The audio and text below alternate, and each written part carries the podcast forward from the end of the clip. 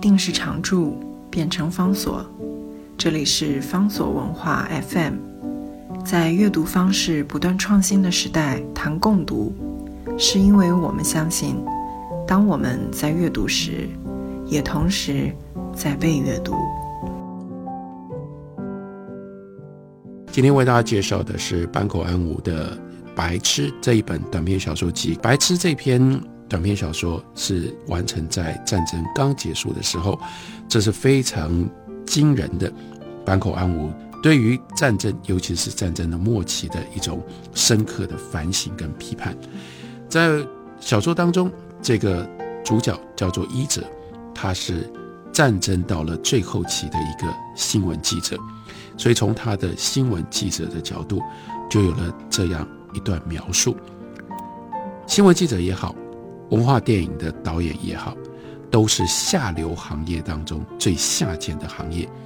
他们所理解的只有当时的流行趋势，他们的生活只是要求不落伍，像追求自我、个性、独创性之类的东西，在他们的世界里是不存在的。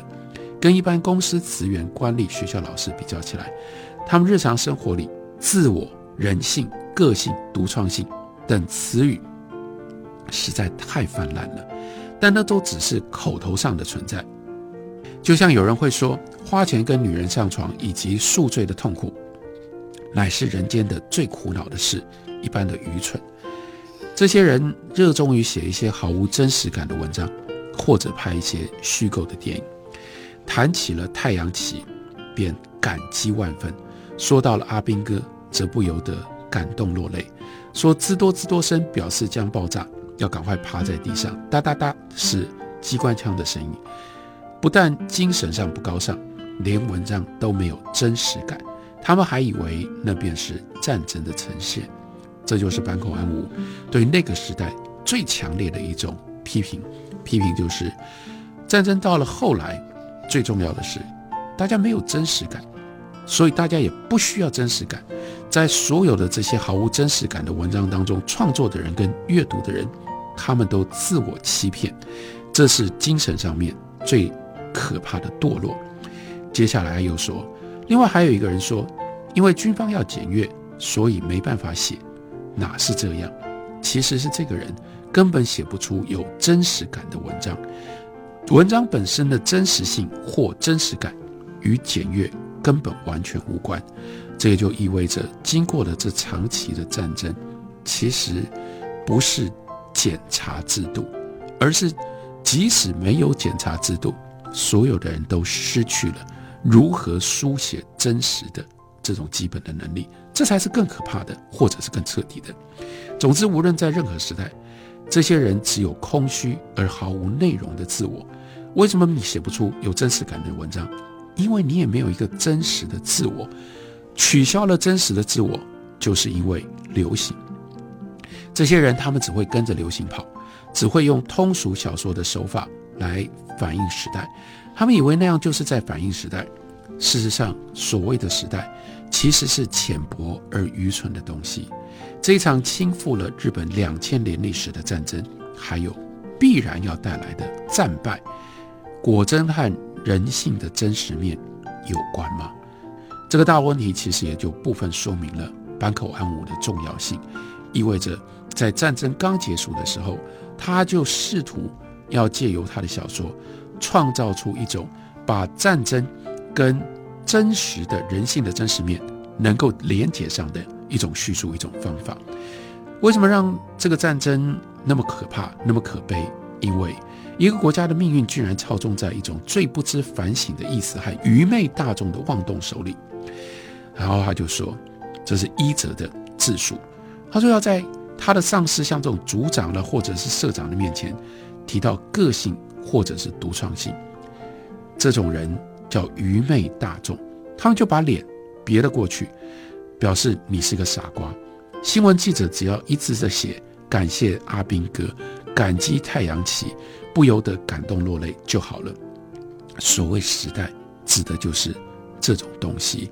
所以你要稍微不一样的质疑，或者是自己独特的标准跟想法。例如说，去问说，为什么一个师长的训话要拍三分钟？工人每天早上唱那些像祈祷文的怪歌，为什么每天都已经唱，你还要从头到尾把它拍下来呢？你问这种问题的时候，组长就会转过头去，伸伸舌头，再转头，把昂贵的香烟放在烟灰缸里面，用力的揉，然后瞪着你跟你讲说：“哎，在这怒涛汹涌的时代，美算什么东西？艺术是没有用的，只有新闻才是真实的。”他们这些人成群结党，导演跟导演，企划组员跟企划组员，他们组成了一个情谊的世界。就像德川时代的带刀的赌徒那样，用他们自己认为的义理人情来处理个人的才能，创造出一个比公司职员更像公司职员的轮班制度。他们用这种制度来拥护自己的庸俗，这又是我们必须佩服坂口安吾的地方，意味着他的战争的反省不只是残暴，不只是死亡，不只是压迫，不只是检查制度，他要讲的是。整个战争最可怕的是来自于庸俗，因为庸俗为了要保护庸俗，让庸俗来做决定，所以才产生了不能够被停下来、一直不断的延续的战争。没有个性的人，最后他们没有办法做真正的决定，只能大家从众，把所有的人一路拉到最深刻的破坏当中。所以他接下来又说。倘若有人用艺术的个性跟天才来从事竞争，这些人就把他视之为罪恶，而且会主张那违反了工会的规定。大家应该要吃大锅饭，大家应该都要一样，这就是庸俗，这就是从众。他们以相互扶持的精神来救济才能上的贫困，并且让这种救济的组织充实而健全。在内部是救济才能贫困的组织，到了外面。就变成获得酒精的组织。这些人最重要的是要有酒可以喝，然后呢，是在喝醉了才会讨论艺术。他们的帽子、他们的长发、他们领带、他们工作服，都像艺术家，但他们的灵魂跟他们的气质，比公司的资源更像公司资源。这是伊泽跟他们感到格格不入的地方。伊泽始终仍然相信，艺术要有独创性。对于个性的独特性，他没有办法死心，他没有办法在他们所宣称的这种义理人情，也就是用集体的庸俗的规律来迫害、来取消个性，他没有办法在这种环境里面安居，他痛恨这种制度的庸俗，痛恨那些低俗卑劣的灵魂，于是他当然受到了这些人的排斥，向他们打招呼，他们不会回应。还会给他白眼，所以他就下定了决心。他跑到社长室，直接去找社长，对社长说：“在理论上，战争必然会造成艺术性的贫乏吗？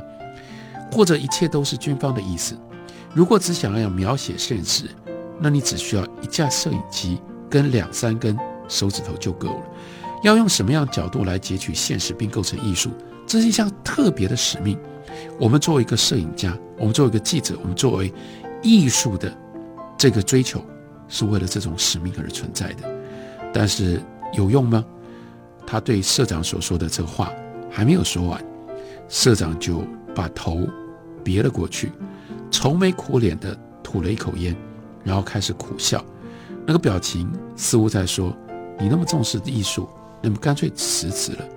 你不敢辞职，却要在这里希望。”追求艺术，真正的是你的胆怯。你为什么不辞职呢？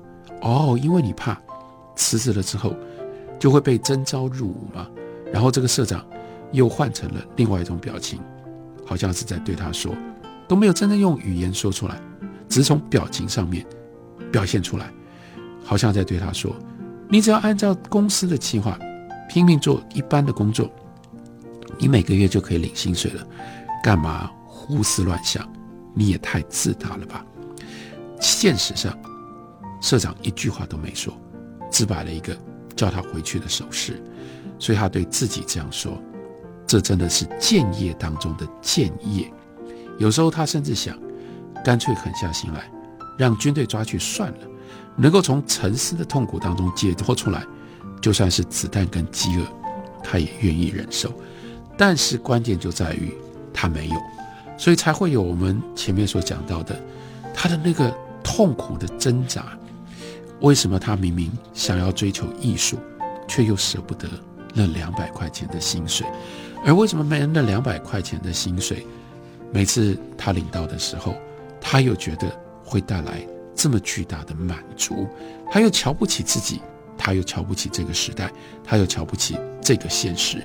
所以在这种状况底下，那种前后失据，才会有他跟这个白痴女人当中的特殊的情感。反而是在什么事情都没有办法体会的白痴的身上，他找到了时间的延续，他找到了存在可能的价值。但是即使是白痴，这个白痴女人的肉体能够给予他的安慰，毕竟也是有限的。所以小说到后来，他又产生了另外一个重要的转折。这样的一个坂口安吾，他是有他的来历的。他的来历有一部分。就是因为他一直对于激进的左翼文学保持着反对的态度。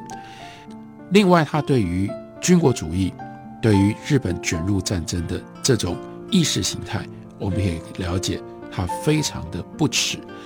所以，在他的成长跟他发展的过程当中，他一直不断的努力的想要从虚无主义或者他所谓的落伍者的这样的一种角色。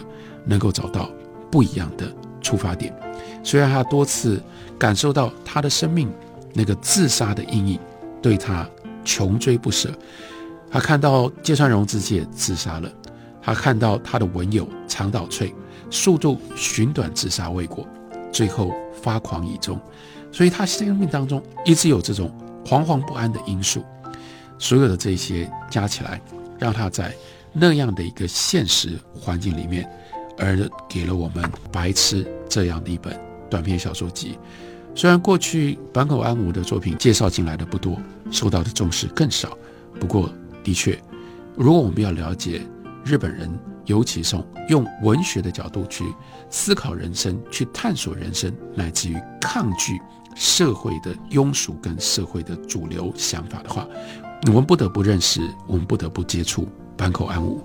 如果大家过去，没有听过或没有读过坂口安吾的话，这是一个相当好的机会，建议大家可以来读一下这一本《白痴》。